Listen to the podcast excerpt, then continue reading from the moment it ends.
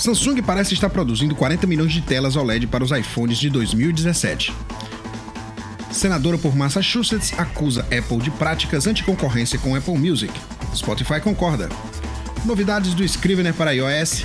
Americano processa Apple em 10 bilhões por roubar projeto do iPhone. Aplicativo do tocador de mídia VLC chega ao Windows 10 em versão universal. WatchOS 3 traz novo aplicativo nativo Breath. Eu sou Alexandre Costa. Hoje é quarta-feira, 29 de junho de 2016 e este é o episódio 101 do iPhone Hoje.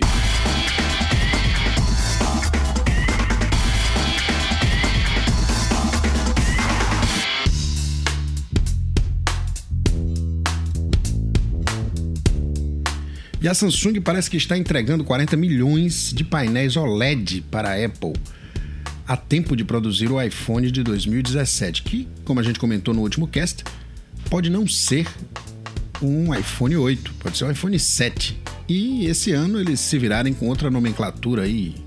Já lançaram o iPhone SE, quem sabe não lançam um iPhone Pink, iPhone Parada Gay, sei lá, qualquer coisa desse tipo. E deixam o iPhone 7 para o ano que vem. É possível, né? Agora, a coisa interessante nessa história toda é que são painéis OLED. A Apple usa geralmente painéis LCD nos seus, nos seus smartphones, nos seus iPhones e no iPad, em todo canto. Ela usa OLED, no entanto, nos Apple Watches. Pode significar que eles estão fazendo essa grande migração.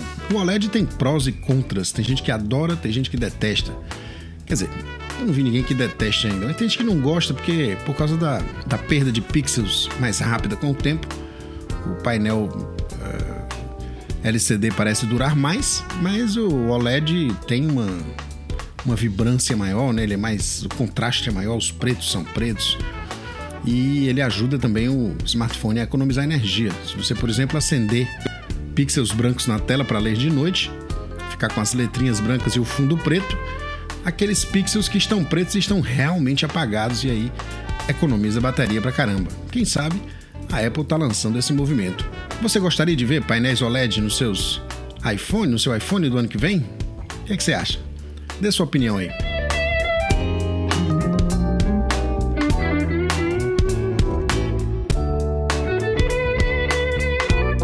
E a senadora Elizabeth Warren, por Massachusetts, deu um discurso hoje onde ela acusou a Amazon, a Apple e o Google de tentar tirar a competição do caminho, trancando as pessoas dentro dos seus ecossistemas. Bom, dizem que as tecnologias são disruptivas dessas três empresas, Google, Apple, Amazon, que elas mudaram o mundo e tal, mas que naturalmente que elas merecem ser eh, produtivas, ser ter muito lucro e tal, mas elas não devem trancar os clientes dentro das suas plataformas. Eu realmente acho que isso é uma inconveniência. Imediatamente, quem veio concordar com a senadora foi o Spotify, naturalmente, que está concorrendo com o Apple Music, né? O Spotify é o, é o, é o provedor de streaming de música mais utilizado do mundo. O Apple Music está vindo, Apple Music tá vindo com tudo aí nesse mercado, né? Funcionando legal. Eu estou usando Apple Music, cancelei minha conta do Spotify e, bom, parece só mais integrado. Fica aquele jardinzinho amuralhado quando você está usando o Apple. Você nem precisa usar outra coisa, né? A mesma coisa quando você está no Google, né? Embora os serviços do Google eles sejam um pouco mais capilares em relação à Apple. Se você olhar, inclusive, os aplicativos para a Apple do Google são melhores do que para Android, né? Quer dizer, então o Google tem um investimento pesado no ecossistema da Apple, porque o ecossistema, digamos assim, não é o mais não é o mais usado de todos. O mais usado ainda é o, Android, né? Passaram há muito tempo, mas é, é onde tem as pessoas que compram aplicativos, é onde tem as pessoas que gastam mais dinheiro. Enfim, todo mundo quer tirar proveito dessa clientela, né? Por que, que ficar de fora? Já a Apple, ela é bem protetiva mesmo, né? Ela cria aquele jardim amuralhado que deixa você seguro, mas deixa você meio burro, né? Preguiçoso assim de interagir com outras plataformas. É o tipo da coisa que tem seus prós e seus contras. Eu, se eu tiver de Apple, tá tudo bem, não tem problema nenhum não. Agora, se eu precisar usar iCloud ou Dropbox, eu uso Dropbox, não vou ficar trancado dentro do iCloud, problema, né? O que nos leva à nossa próxima conversa, que é sobre o Scrivener.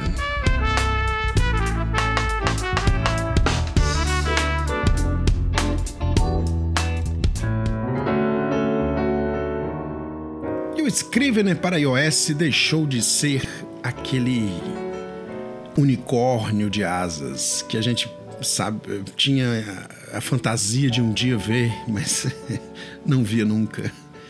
Ele vai ser lançado, como eu falei ontem, em julho e hoje o pessoal do Literature and Latin colocou um, um post de blog explicando a, como é que ele vai funcionar, né? Duas coisas interessantes, foram dois posts, na verdade. Um deles falando do Dropbox, já puxando um pouquinho aqui a brasa da sardinha do Dropbox.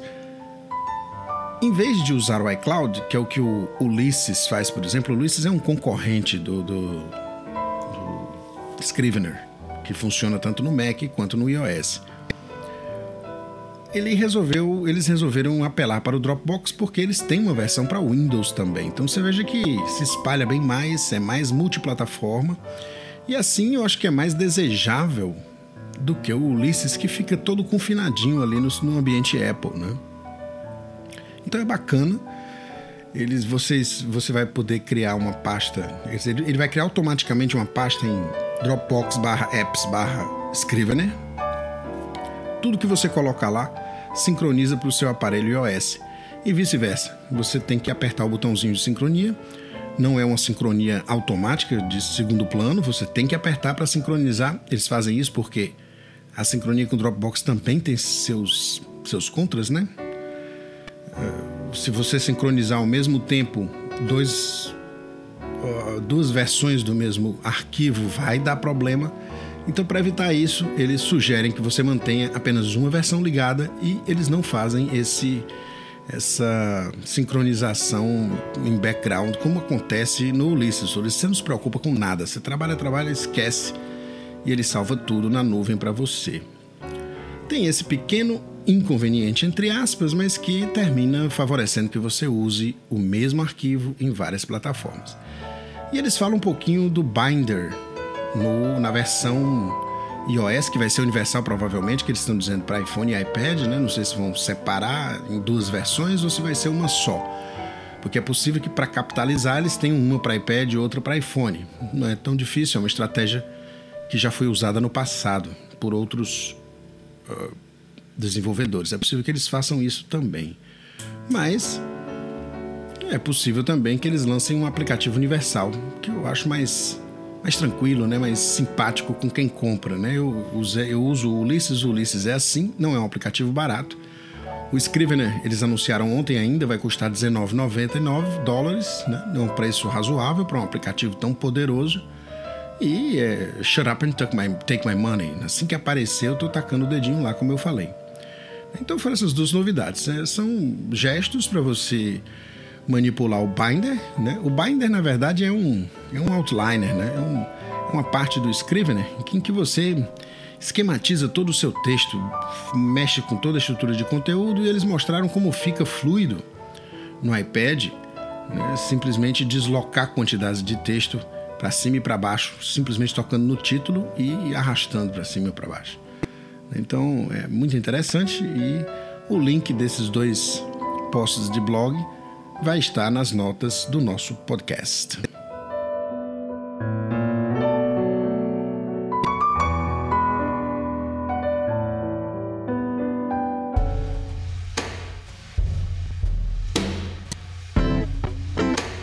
Será que esse cara, esse cara aqui é muito esperto ou ele é um espertalhão, hein? Esse camarada aqui processou a Apple por um, um plano que ele tinha de fazer um, um dispositivo de navegação nos anos 90. Ele, no, na realidade, ele nem pagou o, o,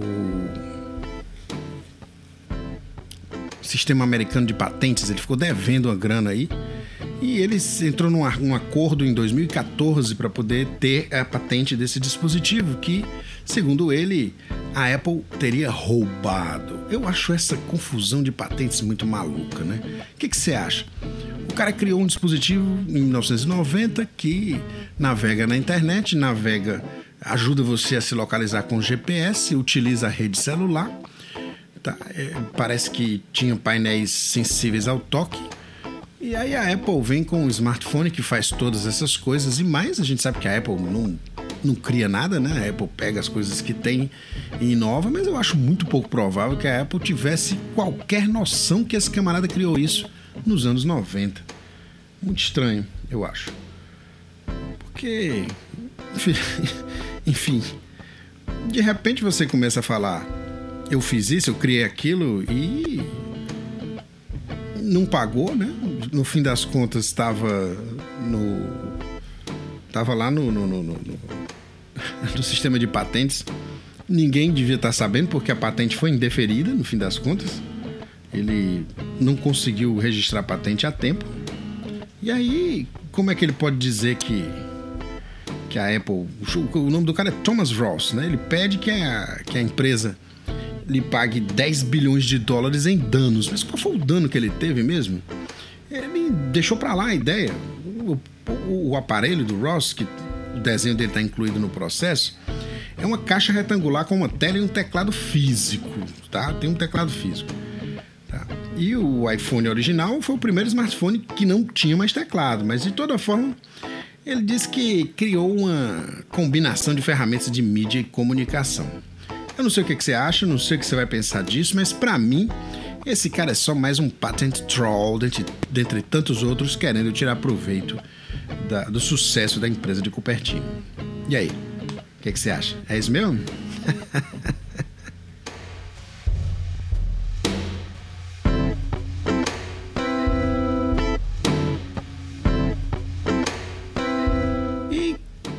quando a gente pensa que está tudo perdido, começa a aparecer alguma coisa nova e aí os usuários de Windows Phone respiram aliviados. Apareceu o VLC. O VLC, para quem não conhece, é um tocador de mídia universal. Toca vários formatos de mídia diferentes e está presente em todas as plataformas até o momento, menos.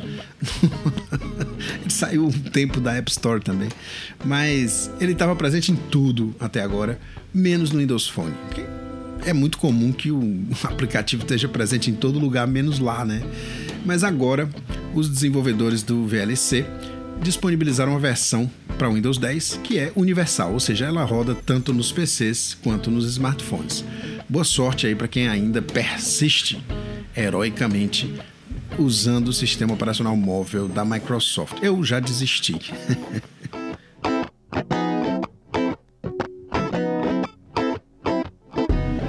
Alguns episódios do Tecnologia e Produtividade falavam de respiração, você lembra? Respirar é uma coisa muito importante, porque é uma das poucas coisas que a gente faz voluntariamente, né? Se você, eu vi o, o Coca dizendo isso no cast de ontem e eu raciocinei um pouquinho junto com ele, né? Você não consegue parar seu coração, mas você consegue parar sua respiração, pelo menos por algum tempo. Então a respiração é algo que você tem algum controle. E as pesquisas demonstram que a primeira coisa que acontece quando você controla sua respiração conscientemente, quando você se dá conta dela, é a ativação de áreas do cérebro que são responsáveis pelo comportamento voluntário, pela tomada de decisões, que são áreas frontais e pré-frontais do cérebro. Então, deve ser muito útil você dar uma parada ao longo do dia prestar atenção na sua respiração, respirar um pouco mais profundamente e o WatchOS versão 3 vai ajudar você a fazer isso com o seu Apple Watch. Ele vai simplesmente te lembrar de tempos em tempos, inclusive com a, o feedback áptico, de que você precisa parar e respirar. Ele vai eh, vibrar no ritmo da respiração e se você olhar para a tela você vai ver é, ondas concêntricas se expandindo e, e se contraindo para que você acompanhe com a sua respiração e você vai poder fazer uma sequência de, de respirações, continuar se quiser ou deixar para a próxima vez que ele for lhe lembrar disso. Ele vai vir já com isso pré-programado e você pode setar o tempo uh, que você vai precisar para fazer isso. Ok? Então, essas são as novidades de hoje. Eu estou. Segunda vez que eu gravo colado, dia, dia no outro. Olha que legal. Daqui a pouco eu vou virar um Gustavo Faria. O que, que vocês acham?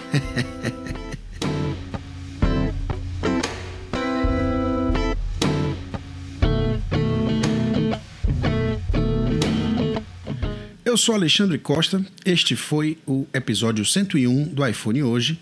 A gente se fala, se vê, se encontra e se entende por aí pela internet.